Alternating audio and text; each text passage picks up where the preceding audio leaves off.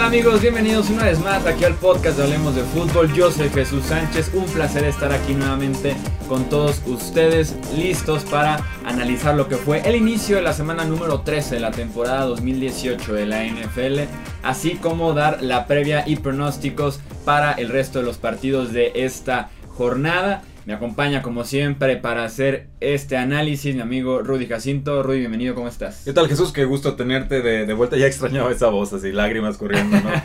Pongan, un emoji triste por acá. Pero no, bienvenido. Espero que te, te, hayas llevado un muy merecido descanso. Y pues qué bueno que llegas muy a tiempo para seguir retomando este pues prácticamente último mes de acción temporada regular NFL. Y pues tratar de predecir, anticipar quiénes van a llegar a postemporada a partir de este duelo.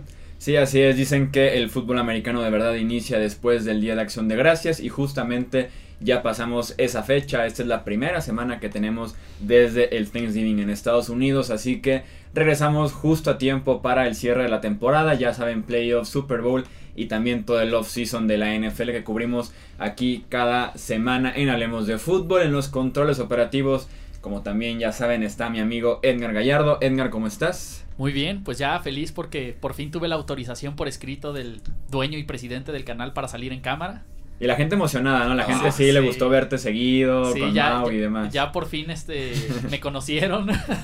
sí, estaban alegres de tener ese permiso, yo, que yo tuviera ese permiso. Entonces... que iba a haber un guacamole ahí detrás de la cámara, ¿no? y de aquí ya hasta el próximo julio yo creo sales, ¿eh? Tal vez, tal vez. Tal vez, esperemos que, sea antes, pero pues sí, lo, más seguro es que no. Como, un, como un running back después de un fumble directo a la, sí, a la, perrera. Directo.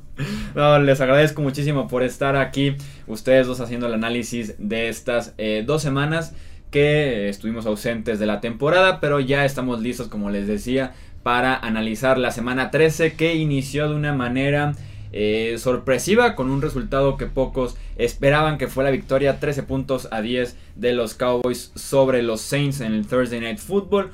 Un Thursday Night interesante eh, porque ambos equipos venían de jugar también en el jueves por la noche la semana anterior, justamente en el Día de Acción de Gracias, lo que nos permitió tener un partido entretenido, de buen nivel, que no se sentía como esos partidos de jueves por la noche, con semanas cortas, con pocos descanso que es lo que tanto afecta a los jugadores que vienen de jugar en domingo y después en jueves.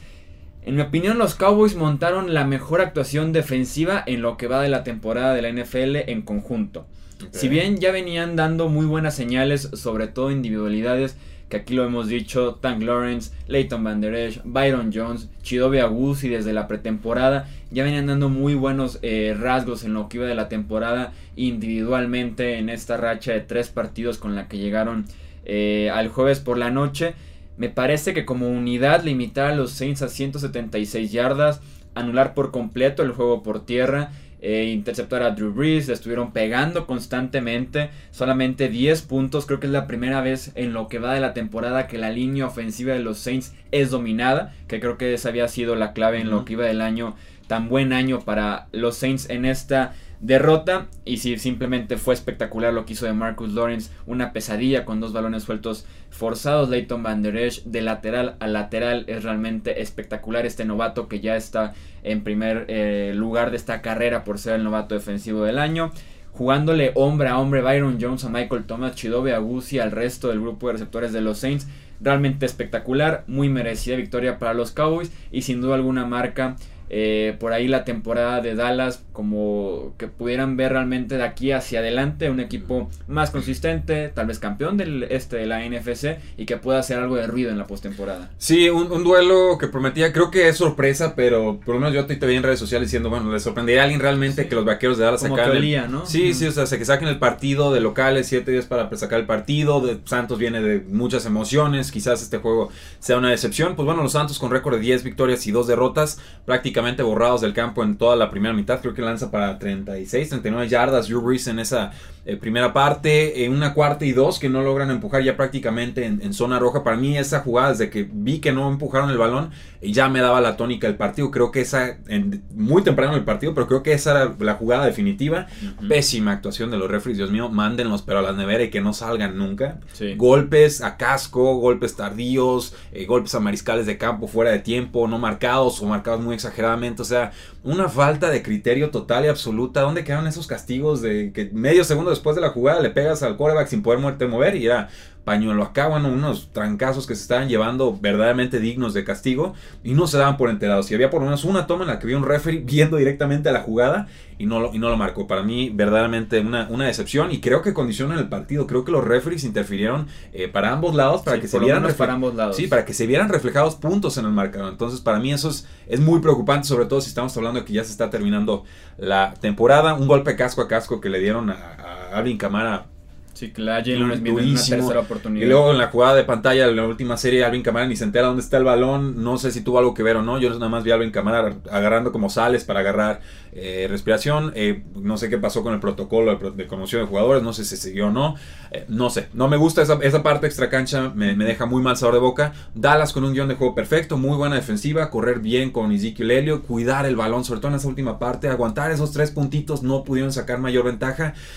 pero también me pregunto, bueno, ¿y qué tan típica es esta actuación de, los Santos o qué tan repetible es esta fórmula que aplicaron los vaqueros de Dallas. Yo creo que es muy poco factible que se repita. Creo que en campo neutro Santos hubiera ganado. Creo que en Superdomo, sin duda, Santos hubiera eh, ganado. Dallas tendría que, en teoría, si se volvieran a enfrentar, tendría que viajar en postemporada. Eh, la peor actuación de Drew en una primera mitad desde el 2006 estaba revisando. O sea, todo funcionó como, como quería Dallas y todo le salió en contra a los Santos y aún así nos quedamos a, tres puntos. Entonces, eh, no es que no me gusta la defensiva de Dallas, es muy buena y lo ha demostrado. Simplemente creo que en esta NFL moderna las ofensivas siempre van a tener la de ganar y ante la duda creo que las ofensivas como son las que condicionan y, ponen en aprietos a la defensiva que tienen que reaccionar, eh, creo que a la larga en esta NFL moderna son las que, las que sacan adelante los partidos y creo que es lo que va a suceder en postemporada. Igual me equivoco, tengo bien marcadito ahí el juego de Rams contra Chicago Bears para ver una segunda edición de esta teoría. Sí, New Orleans, eh, como bien dices, ¿no? a pesar de todo eso se quedó solamente a tres puntos y son errores muy puntuales que también me hacen creer que no es algo que se pueda repetir o que podamos ver de ellos nuevamente una actuación tan pobre a la ofensiva. Mencionas el cuarto y dos. Eh, también lo ponía yo en Twitter el primer cuarto y ya se habían quedado sin sus dos retos. Eh, viendo uno que fallaron, uno segundo que les da una ganancia de 15 yardas y de todos modos consiguieron cero puntos de esa serie ofensiva.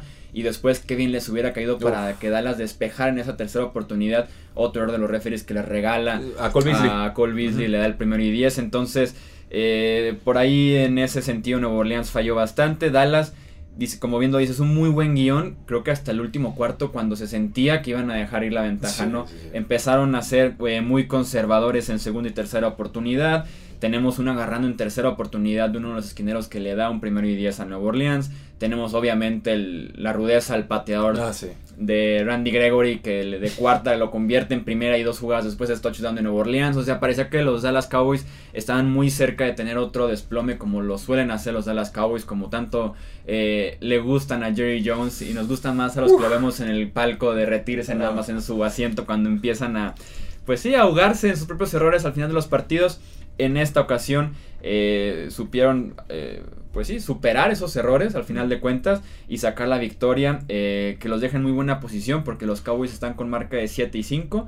Eh, solos en el primer lugar del este de la NFC. Detrás de ellos está Washington con 6-5 y en tercer puesto Filadelfia con 5 y 6 y justamente juegan Washington y Filadelfia esta semana. Sí, se van a hacer daño entre ellos. Eh, lástima por los aficionados a los Vaqueros de Dallas porque creo que con esta victoria Jason Garrett ya está prácticamente confirmado por lo menos para los próximos dos o tres años. Así funciona esta franquicia. En un principio pensamos, bueno, si ya caliente y ahorita después de un juego así, Jerry Jones no lo va a tocar. Entonces si están esperando la salida del, head coach, del gran aplaudidor en la NFL, eh, pónganse cómodos, no aguanten la respiración porque seguramente se van a desmayar. Sí, no, y vaya carrera en el este de la NFC. ¿no? Iniciamos con Washington luciendo muy bien, luego Philadelphia se recuperaba un poco. Y ahora es Dallas el que luce como favorito. Ya nada más falta que los Giants hagan algo para que sean considerados también favoritos. Porque van tres de cuatro equipos por lo menos ya. Sería todo un suceso. La lesión de Alex Smith con los Washington Redskins clave. Yo creo que sin Alex Smith lastimado, Redskins se lo hubiera llevado por más que estuviera despertando Dallas. Quizás lo hubiera alcanzado Dallas para un comodín. Sí, Washington un equipo completo que se empezó a desmoronar por lesiones, incluyendo, como bien dices, la de su propio quarterback Pasamos ahora sí entonces al resto de la jornada 13 en la NFL, hacer la previa y nuestros pronósticos. Iniciamos con el partido entre Baltimore y Atlanta, este partido que se estará jugando en la casa de los Falcons. A mí me gusta Baltimore para que gane este partido.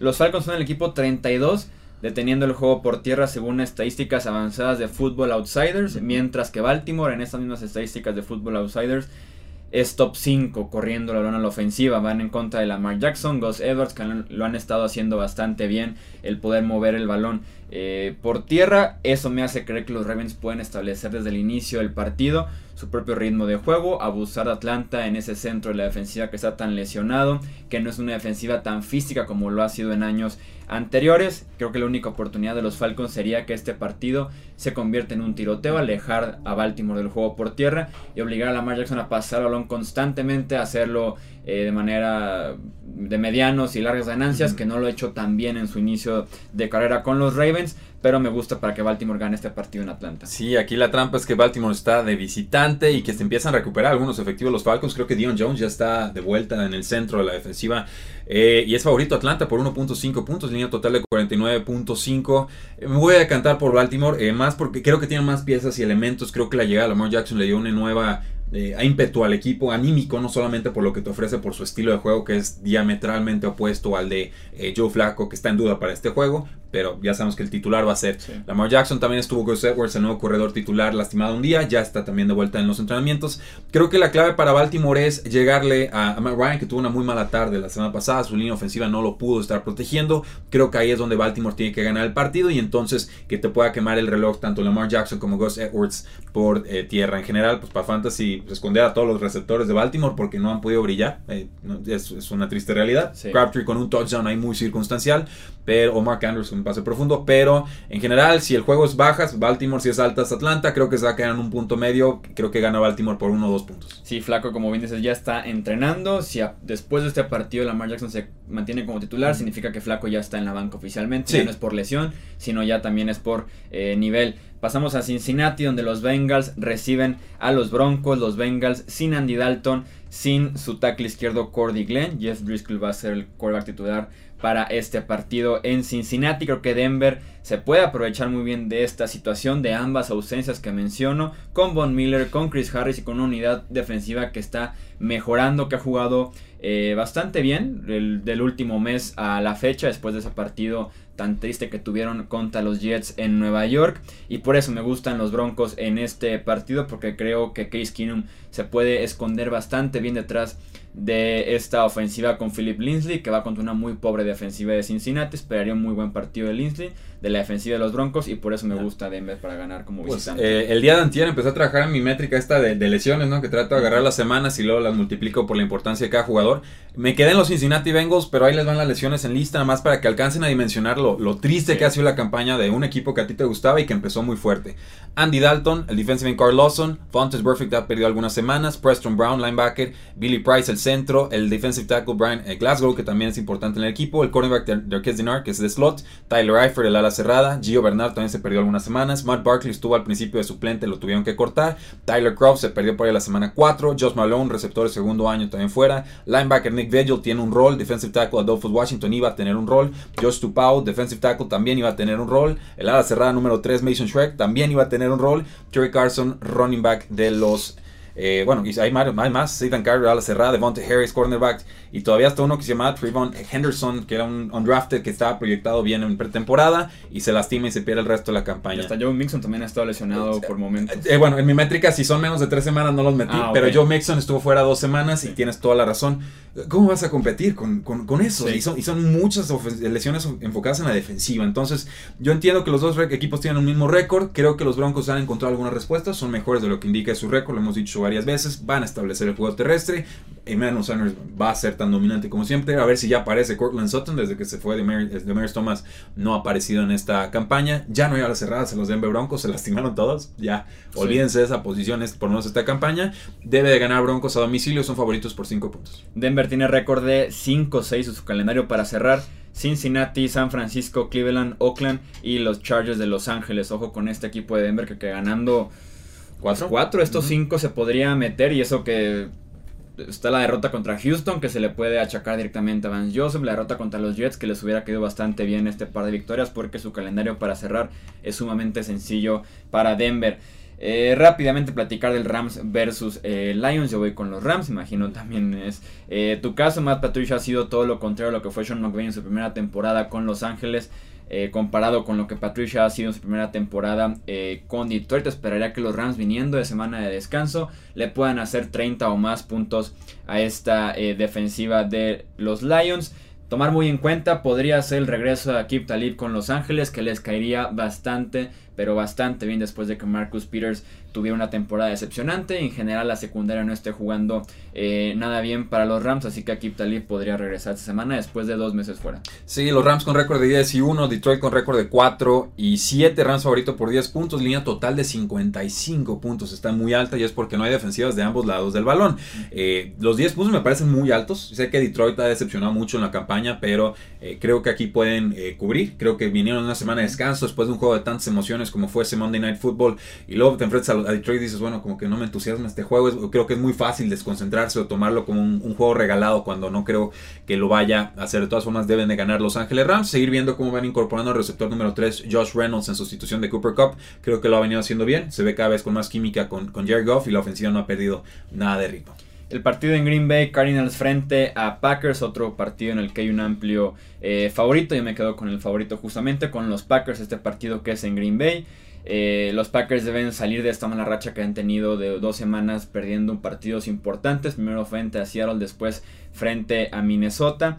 Aaron Jones podía tener otro partidazo, que es lo que nos ha entregado prácticamente todo el mes eh, de noviembre, cuando finalmente el staff de entrenadores se dieron cuenta que era el mejor corredor que tenía ese roster, e incluso es de los mejores corredores jóvenes de la NFL. es, así de talentoso. ¿Por qué se enteraron un año y medio después? Se los llevamos diciendo desde su primera semana del año pasado. Dos palabras, Mike McCarthy, y justamente vamos con el tema de Mike McCarthy para ni siquiera hablar tanto de este partido, hablar más del reporte que salió que la relación está rota entre Aaron Rodgers y Mike McCarthy, creo que no sorprende a ninguno uno está limitando al otro, Mike McCarthy está limitando a Aaron ah, Rodgers. Dije, no voy a decir cuál, adivinen ustedes, ¿no? Uno está cargando al otro, también ya saben quién está cargando a quién. Está pesadito, ¿eh? Y obviamente es un cansancio, es un hartazgo por parte de Aaron Rodgers, se entiende que el plan de juego cada semana es muy débil, se entiende que los Packers están... Eh, este término que es overcoach cada semana, que la lateral de enfrente lo hace mejor que su propia lateral y es por eso que existe esta relación eh, rota. Creo que con esto se firma ya la CLE de Mike McCarthy, a menos que los Packers ganen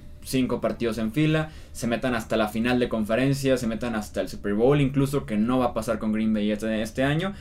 Y sí, es nada más confirmar la salida de Mike McCarthy Green Bay récord 4, 6 y 1, Arizona con récord de 2 eh, y 9. Estoy de acuerdo, Mike McCarthy se va. Seguramente, bueno, hay muchos lo están vinculando a los Cleveland Browns. Hay muchas relaciones ahí con ex empacadores que están en el equipo.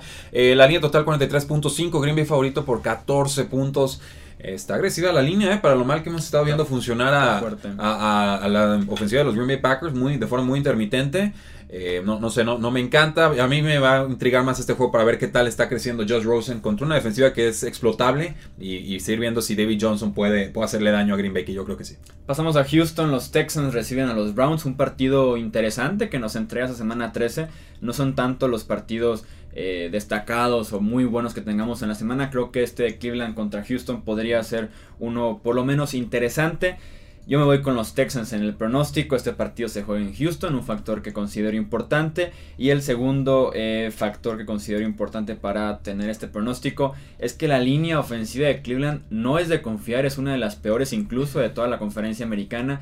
Y el novato Baker Mayfield se ha encargado de por ahí borrar errores, por ahí salvar a varios eh, de sus propios compañeros en la línea ofensiva. Pero frente a JJ Watt, frente a Devon Clowney, frente a Whitney Mercilus, los Texans deben explotar esta debilidad de Cleveland y llevar su récord a 9-3, no se pondría si ganan este partido. Sí, eh, cuidado con Houston, eh, ahí calladitos, pero siguen enrachados. Yo también voy con Houston, son favoritos por 5.5 puntos, son locales, la línea total está en 47. Me gusta mucho lo que viene haciendo Baker Mayfield, lo que está haciendo Nick Chubb, Dios mío Nick Chubb, amor mío, me fascina su campaña, en verdad. Se los habíamos dicho, Nick Chubb no le pide nada a Saquon Barkley, no nos creían. Lo único que tenía Saquon contra él era quizás un poquito mejor habilidad de receptor y un poquito de velocidad top, pero hacen aceleración. especiales, pero pues es irrelevante. Y párale contar, ¿eh? Y habíamos dicho, Nick Chubb cuando le den la oportunidad, y ahí está demostrando con touchdowns eh, larguísimos casi cada semana, pero de todas formas Houston de local, con un coreback más experimentado. Eh, sí, preocupa la línea ofensiva de Cleveland, sobre todo en la posición de los tackles. Baker Mayfield está haciendo pases más rápidos para tratar de ocultarlo y simularlo. De Mayfield todavía quiero ver si puede desarrollarse más pasando a ventanas cerradas o pases más complicados. Ahorita son muchos pases abiertos que están generando por diseño de jugadas, pero no veo antídoto de Cleveland para DeAndre Hawkins. Lamar Miller viene de una gran semana la, semana anterior. Eh, incluso de Mary Thomas lo vimos incorporado en zona roja la semana pasada. Kiki Coutinho no sé si esté o no, se la vive lesionado. En general creo que Houston va a tener mucha pólvora a la ofensiva y suficiente a la defensiva para sacar este partido, pero la línea de 5.5 puntos me parece más correcta. Casi tomé el lado de Cleveland en, ese aspecto. Sí, va a ser un partido bueno. Creo que va a ser por lo menos un partido cerrado. Colts frente a Jaguars. Los Jaguars con Cody Kessler como su quarterback titular. Sin Leonard Fournette por suspensión. Sin Jalen Ramsey por lesión. Yo me quedo con los Colts, así estuvieran presentes estos tres. Eh, bueno, Black creo que es mejor tener a Cody Kessler. Eh, yo me quedo con los Colts en este partido con Toddy que se juega en Jacksonville. Y justamente platicamos del caso Blake y los Jaguars que lo mandan oficialmente a la banca a favor de eh, Cody Kessler. Se tardaron por lo menos, se tardaron muchísimo en hacerlo. Podemos como recapitular cuántos han tardado como por etapas. Por lo menos dos años, que es lo que lleva ya Bortles limitando oficialmente a, los Jaguars. Se tardaron después ocho meses, cuando en el offseason pudieron haber hecho algo en una clase del draft eh, histórica, en la posición de quarterbacks o una agencia libre que ofrecía dos, tres nombres interesantes. Y por lo menos se tardaron luego dos meses, hace dos meses cuando estaba disponible T. Bridgewater para adquirir en, una, eh, en un cambio eh, con los Jets de Nueva York y tampoco lo hicieron. Manda una sexta ronda a Baltimore, tráete a RG3 a ver si te hace algo, en serio. O sea, no necesitas mucho para mejorar lo que te da Blake Bortles en esta campaña. Porque el, problema con Blake Bortles es que tienes, se supone, una gran defensiva capaz de generar sacks y entregas de balón. Y tienes, se supone, un gran juego terrestre. Todo digo se supone porque no lo hemos visto como este tal. año no, por lo eh, Y un juego terrestre. Entonces, lo único que necesitas de tu que es que es un administrador de juego que no comete errores todo lo que Blake Bortles no es. O sea, necesitas un Alex Smith y acabas con Blake Bortles, o sea, con, la antítesis de un Alex Smith. Entonces, y, esto lo sabía el equipo y se casó con que llegaron a la final de conferencia. Y sale, lo dije la semana pasada, bueno, el programa pasado, Mike Coughlin, que voy a ponerme los guantes de boxeo. Si alguien quiere decirme que fue mala decisión firmar a, a Blake Bortles le digo, pues que se lo vaya poniendo, ¿no? Porque todos los medios estábamos en ese sentido. Un error histórico haberle dado ese dinero a Blake Bortles. Cuesta como 16 millones si se quieren deshacer de él. Se tienen que deshacer de él, no hay, no hay excusas. Pero ese dinero muerto también les va a complicar el resto del roster y no hay dónde recortarlo. Entonces van a perder titulares y además van a tener que suplir esas posiciones en agencia libre sin presupuesto. Entonces yo veo aquí unos 3 o 4 años en el desierto para Jacksonville como mínimo y se lo ganaron gracias a que firmaron a Blake Bortles el offseason pasado. Gana Indianapolis, gana bien, gana fácil. Están en ligas muy distintas estos dos equipos. Sí, compromete muchísimo, como bien dices, ese contrato eh, de Black Boros. No buscaron soluciones. Yo a cierto punto entiendo por qué la correa tan larga para Boros, porque fue una sección top 5. Error. Porque tiene el brazo, tiene la movilidad, tiene el físico de un coreback prototipo en la NFL. Entiendo la correa tan larga. Lo que sí no entiendo, y lo decíamos aquí una y otra vez, es por qué no traerle competencia para estar listo para cuando llegara este momento en el que ya tartaste Black Boros, en el que no dio ese paso. Y, finalmente los Jaguars, como bien dices, están eh, en el abismo ahorita de la posición de eh, coreback. Y creo que sí podrían estar comprometidos dos, tres años por lo menos con ese contrato tan feo que tienen eh, de Black Bueno, el año pasado estaba en pretemporada, una semana a empezar, Chad Henney como titular. Chad Henney, ¿dónde está Chad Henney? Chad Henney ya no existe en la NFL, debe estar el suplente número 3 en algún equipo. O sea, así, eh, lo han vivido todas las etapas y se taparon los ojitos y dijeron Blake Boros es suficiente y de repente llegó la realidad y los golpeó en la cara y los va a seguir golpeando porque eh, pues así, así de cruel es la NFL, tuvieron un año de oportunidad y la despreciaron. Un partido sumamente interesante, Bills versus Dolphins en el este de la conferencia americana. ¿Podemos hablar de malos quarterbacks? Yo, yo quería hablar, yo, yo quería o venía a hablar bien de Josh Allen, pero si Pues- quieres hablar más no, no, de pues, los quarterbacks. Como, como, no, está bien. Como quarterback, Josh Allen es un fantástico corredor. Exactamente, venías, Ah, venía, venía a decir eso. perfecto. Venía a decir que principalmente con las piernas ha sido un factor y que me gusta, ellos salen corriendo.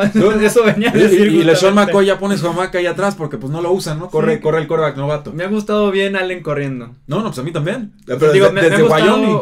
me ha gustado corriendo Allen. Lo subestiman. Como lo dije. No, no. Pero sí, es lo único que tiene bueno Búfalo realmente. Su Y un brazo no fuerte que ya encontró a Robin Foster, un exjugador de Alabama, no seleccionado en draft, que se lo vivió lastimado, que mide 6'2, un gran jugador, ahí se va entendiendo poquito a poco, pero es, es, un, es una amenaza de pase profundo y ya está. Sí, porque lo de Ryan Tannehill eh, está completando pases porque tiene un porcentaje muy alto de completos, pero no es efectivo, está yendo muy corto, depende mucho de pases pantallas, ya no está Jakim Grant, ignora a Davante Parker, ese sí es un desastre. No entiendo por qué, digo, Eh, pues es lo que te queda, Sí. lo, lo ve solo, solo y lo ve todos apretados acá y, y lo manda al lado apretado porque ya sabe que ese le va a fallar, ¿no? Es, es bien Sí. feo el asunto.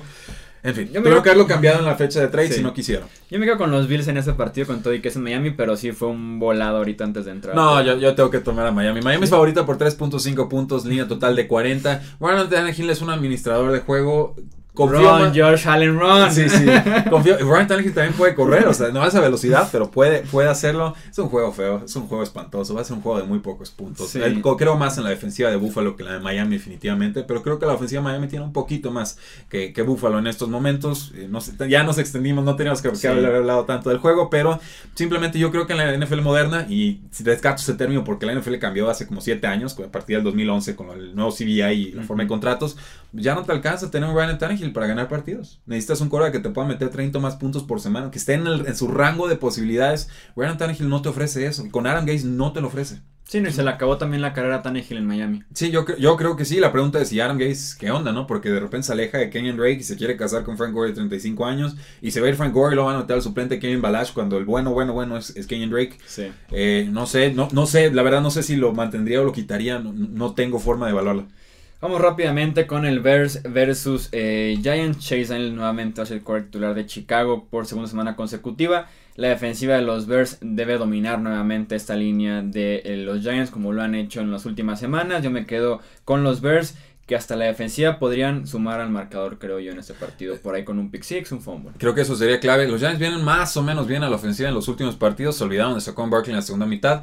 El, cierto es que no tuvieron tantas oportunidades con el balón. Tres, muchos tres y fuera eh, y demás. Me preocupa este juego. Voy a tomar a Chicago, pero me preocupa del lado de, de los Giants porque... eh, Volvemos a lo mismo, bueno, ofensiva contra defensiva de visita. Hemos visto a Chicago de repente que en las visitas cojea, sobre todo ese juego contra los Delfines de Miami, pero sobre todo por su coreback. Los que vimos el juego de Chase Daniels contra los Lunes de Detroit, creo o quiero creer que los que ven este programa entienden que no fue un buen partido de Chase Daniels. O sea, hubo algunas jugadas intermitentes, la mayoría de las series ofensivas fueron muy frustrantes, mucho pasecito pantalla a Terry Cohen y algún, incluso algunas de esas las voló, o sea, no estaba la química perfecta. Entonces, sí puedo ver que la inoperancia ofensiva de Chicago sea tal que con una o dos buenas jugadas de, de Giants se vayan arriba en el marcador y ya no encuentro la forma eh, Chi- Chicago de avanzar. De todas formas, creo que pueden establecer el juego terrestre si así se lo proponen, esconder un poco a Chase Daniels y ganar este juego por 3 o menos puntos. Favorito Chicago por 3.5, línea total de 44.5. Panthers versus Buccaneers, un partido del sur de la NFC. Me quedo con Carolina. Que de verdad su ofensiva es mágica. La ofensiva de los Sí. Panthers a mí me gusta muchísimo. La Hasta que llegan a zona roja. Sí, es lo que iba a decir. La semana pasada contra Seattle fue el mejor ejemplo de la ofensiva de los Panthers. Con un Christian McCaffrey dominando series ofensivas de 80 yardas en las que él tiene cada una de las yardas. Con Curtis Samuel y DJ Moore utilizados de manera creativa. Pero perdieron contra Seattle al dejar ir oportunidades en zona roja. De fumbles en la yarda 1. Intercepciones de Cam Newton en la yarda 10. Lanzándose a la zona de anotación. Entonces por ahí corregir un par de errores y Carolina creo que debe ganar este partido frente a los Buccaneers, que va a ser clave en su pelea a los playoffs, porque a los Panthers, ojo, todavía les quedan dos partidos contra los Saints, que es durísimo para Sí. ellos Y uno en contra este Falcons. cierre. Y más porque Seattle tiene un calendario que son que es como el rival directo por el comodín. Uno ya tiene Seattle el desempate a favor y dos van contra San Francisco dos veces, van contra Arizona una vez, van Es contra. Minnesota, o Sí, sea, Seattle sí. tiene un calendario facilísimo mientras los En Panthers casa. 4 de 5 en 4 de casa. 5 en casa. No deben dejar pasar esta oportunidad los Panthers de ganar la Tampa Bay. Creo que lo van a hacer. Sí, eh, hay que hablar del head coach Ron Rivera. Ha tomado malas decisiones en momentos críticos. La semana pasada se la jugó que hace dos semanas en cuarta y dos. Y no pudo y perdieron en vez de, y ya tenías toda la inercia, llévatelo a tiempo extra, ah, no, hay que volar el pase de cuarta y dos y perdemos y, todavía no ah, queremos ser un equipo agresivo, no, tienes que ser un equipo inteligente y saber cuándo y cómo y por qué ser agresivo. En este partido del Seattle de la semana pasada, según yo se la jugaban por ahí en una cuarta y tres o tercera y tres, no, fue una la misma jugada. Cuarta, es algo así. Si cuarta y tres no convierten porque por supuesto que no iban a convertir y entonces llega Seattle y con una patada del lado contrario te gana el partido, ¿no? Quieren ser hiperagresivos, no saben cómo ni cuándo, están improvisando, están siendo viscerales con su toma de decisiones, ya les costó por lo menos dos partidos. Entonces, juego clave, juego trampa, la secundaria de Carolina no puede parar a, los Tampa Bay Buccaneers. James Winston por fin tuvo un buen partido sin entregas de balón. Si esto se repite, creo que Tampa va a ganar. ¿No se va a repetir? No se va a repetir, creo que no, entonces voy con Carolina. Sí, no, me sorprendió ver a James Winston sin intercepciones, no lo veo dos semanas. Bueno, pero que no tenga también tres fumbles eh, Christian McCaffrey, ¿verdad? Porque recuperan todos y luego no salen en, el stat sheet y todos creen que McCaffrey tuvo un juego perfecto. Esa estadística me encantó. Es, tuvieron, hubo en ese partido de Panthers Seahawks, hubo seis fumbles entre ambos equipos y los seis recuperados por los Panthers. Pura ¿eh? suerte. Incluyendo esos tres de Christian McCaffrey. Chiefs versus Raiders. Los Chiefs vienen de semana de descanso y me quedo con Kansas City que sí debe de pulir errores bastante costosos que tuvieron contra los Rams, cuatro entregas de balón, muchísimos castigos en los primeros dos cuartos, contra los Raiders no debe de importar mucho esto, debe ganar Kansas City. No, son favoritos por 15 puntos, línea total de 55.5, la línea se debe quedar muy corta. Jets Titans, me quedo con los Titans. Nuevamente va a ser titular Josh McCown con los Jets, que no despierta ningún tipo de emoción ni producción o lo que sea la ofensiva. Le, Tennessee alterna buen partido, mal partido. Los Jets fueron dominados por tierra la semana pasada. Tennessee podría ir por esa misma ruta con Dion Lewis y con Derrick Henry. Sí, muy constipada la ofensiva de los Tennessee Titans. Ya esa es la palabra que tengo para ellos. La que están constipados a la ofensiva. Porque el potencial ahí está, pero nada más no sale. Esa es la realidad. Eh, pero son favoritos los Titanes de Tennessee por 9 puntos. Línea total 40.5. Sí, se me hace mucho. ¿En, qué galaxia los Titanes de Tennessee son 9 puntos favoritos sobre alguien? O sea, ya, ya nos demostraron que no es un equipo consistente y no se puede confiar en ellos. Gana Titans, creo que Jets cubre los puntos. Vikings visita a los Patriots. Eh, New England no ha sido un excelente equipo este año, no ha sido consistente semana a semana, pero sí me da esa impresión de que en casa son un animal diferente. Eh, el mejor ejemplo es ese mediados de temporada en el que venían de un inicio muy malo y se recuperaron anotando 38 o más puntos en cada uno de sus partidos en casa a partir de ese momento con victorias frente a Indianapolis, frente a Kansas City. Eh, el problema de la defensiva constantemente es que no puede presionar al quarterback. Afortunadamente para ellos, contra Minnesota no se necesita hacer mucho para llegar a la Kirk Cousins que está jugando entre promedio mal las últimas dos, tres semanas. Yo por ¿Te parece? yo creo que, los Pats. O bueno, será que le tiene muy tomada la medida a los Green Bay Packers. Creo que va de promedio bien. Eh, Kirk Cousins. Sí. Me preocupó mucho el partido contra Chicago. Ese Sunday Night Football fue Ah, ok, fue muy, fueron tres. ¿Era local Chicago? Era local Chicago. Ok, bueno, factor. Y aquí es en New England también. Ah, entonces, Ay, me, sí, me, sí me brinca. Sí, creo que ganan Patriotas. Es un, es un gran duelo. Ver Dalvin Cook, a ver cómo lo detienen los Patriots de Nueva Inglaterra, que les gusta ceder yardas por aire a los corredores. Adam Thielen, bueno, ni se diga Stephon Dix por el otro lado. Va a haber daño, va a haber fuego ofensivo, línea total 49.5 puntos, Patriotas favoritos por 5. Creo que la localidad pesa, sí, es, es, una realidad. Creo que Patriotas en diciembre en adelante se convierten en otra bestia por completo. Normalmente de Thanksgiving para adelante suelen eh, mejorar y creo que pueden establecer el juego terrestre con Sonny Mitchell. Veo este partido como el regreso de James White. Creo que puede tener más arriba de 10 targets en este juego, como nos tuvo eh, acostumbrado en algunos partidos de inicio de campaña. Creo que es la mejor forma de hacerle daño a Minnesota porque su defensiva es muy buena contra receptores, pero muy mala contra las cerradas, Gronkowski, o contra corredores, Sonny Mitchell y, James White o Rex Burkhead. Entonces creo que no está bien diseñado, no se empata muy bien esa defensiva contra lo que Brady y Pandilla pueden proponer. de a los Patriots. San Francisco visita a Seattle. Los Seahawks que ya decíamos se metieron de lleno en la pelea por la postemporada con victorias significativas contra Packers, contra Panthers. Russell Wilson está haciendo al resto de sus compañeros a la ofensiva mejor y por eso tenemos a un receptor que nunca nadie ha escuchado hablar de él haciendo buenas jugadas cada semana eh, prácticamente en lo que va del año. En casa frente a San Francisco me gusta Seattle. Eh, sí, a mí también favoritos por 10 puntos, línea total de 46. Ver si va a estar Nick Mullins o CJ Better como quarterbacks titulares. No he escuchado nada eh, al respecto. George Kittle, pues el único jugador confiable. George eh, Breda, quizás el corredor de San Francisco, pero va a tener un guion de juego bastante, bastante adverso. Nomás notar que Doug Baldwin va siendo desfasado a la ofensiva y David Moore por un lado y Terry Lockett por el otro se vuelven cada vez más importantes. Por ahí podría ser cortado Doug Baldwin en 2019. No sé, no sé cómo está el contrato, pero creo que se está volviendo prescindible. Eh, pasamos al Sunday Night Football. Chargers versus Steelers. Pittsburgh viene de dos semanas complicadas. Una victoria muy apretada en Jacksonville. Que debió perder. Que debieron perder un partido frente a Denver que tal vez debieron haber ganado. Eh, que debió ganar. Y que perdieron también jugando en Denver. Afortunadamente para ellos regresan a Pittsburgh. Los Steelers me parecen un buen equipo. Un equipo que estaba mostrando muy buena. Eh, muy buen nivel antes de estas dos semanas complicadas jugando en casa frente a un equipo que viene desde Los Ángeles, que siempre va a ser complicado viajar hasta el, hasta el noreste, hasta el norte o el noreste de los Estados Unidos. Creo que James Conner puede tener un buen partido en este Sunday Night Football frente a una defensiva que no tiene linebackers de calidad para tener constantemente el juego por tierra. Esa suma de factores me gusta para que los Steelers ganen. Pero los Chargers que se sienten cómodos jugando fuera de oh, casa. Siempre juegan de visita. Sí, Philip Rivers y su rol de underdog como que le queda muy bien, el Sunday Night Football, pero me gustan los Steelers, va a ser un buen partido. Ay, estoy sufriendo. Lo había dicho que iba a tomar a los Chargers, pero la ausencia de Melvin Gordon como corredor titular de los Chargers, la verdad, creo que condiciona mucho. Si hubieran tenido quizás un juego antes de este, con sin Melvin Gordon, para más o menos acostumbrarse a, a ese estilo de juego con Austin Eckler y Justin Jackson, corredor novato de Northwestern, me gustaría más, pero si tengo que respetar a la localidad de Pittsburgh. Son favoritos por 3.5 puntos, línea total de 51.5. No me sorprendería nada que los Chargers se vayan a este juego. Yo creo que Chargers es mejor equipo que Pittsburgh en esta campaña. Sé que son muy inconsistentes los Chargers, pero no me pueden decir que los Pittsburgh Steelers no son idénticos, en, por menos en este año. Eh, y yo creo mucho más en Philip Rivers que en, que en Ben Roethlisberger. Digo, tírenme piedras si quieren, ahí está mi Twitter. pero eh, yo, a mí me gusta muchísimo más la campaña de Philip Rivers este año que, que la de, Ben Roethlisberger, que te da unos bandazos impresionantes. Luego pasamos a la defensiva, ha estado funcionando bien Pittsburgh. La línea frontal de los Chargers ya con Joey Bosa regreso. Eh, Dios mío, de cuidado. La secundaria también te funciona. Entonces, duelo cerrado, duelo apretado. Creo que Pittsburgh lo saca por tres puntos o menos. Pero yo le voy a estar echando por a los Chargers porque yo creo que los Chargers estaban para hacer algo importante este año. A ver si me gustaría verlos con Melvin Gordon, ¿verdad? Creo que esa ausencia es, es fatal, fatal. Sí. Yo creo que cuando, cuando un juego es difícil en papel para los Chargers, creo que es cuando lo ganan. Entonces, yo, yo me voy con los Chargers en este en este Sunday night. Está bien, mana, te sigo. Vamos con los Chargers. Cuando está fácil. Sí, es más, vamos los tres con los Chargers. cuando está fácil en papel es cuando siempre pierde. El corazón pide Chargers, pues démosle Chargers. Pero ahí están los argumentos. Ustedes decían qué equipo prefieren. Este para mí es el juego a seguir junto al de los Patriotas con los Vikingos. Sí, un partido que podría ser repetición en los playoffs de este mismo año. Cerramos con el Monday Night Football. Redskins visita a Eagles, un partido que podría definir temporadas. Ya les decíamos cómo está el standing del este de la NFC.